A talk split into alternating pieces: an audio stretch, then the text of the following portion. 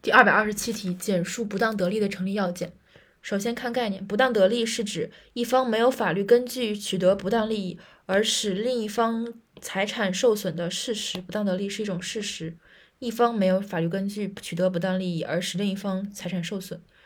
所以这道题用的背诵逻辑是概念拆解的方法。通过这个概念可以拆出三，可以拆出四点逻辑：一、一方获得利益；二、另一方受有损失；三、获利一方获益与另一方受损之间有因果关系；四、获益没有法律根据。这四点：一、一方获得利益；二、一方受有损失；三、一方获利与一方受损之间有因果关系；四、获利没有法律上的原因，没有法律根据即是。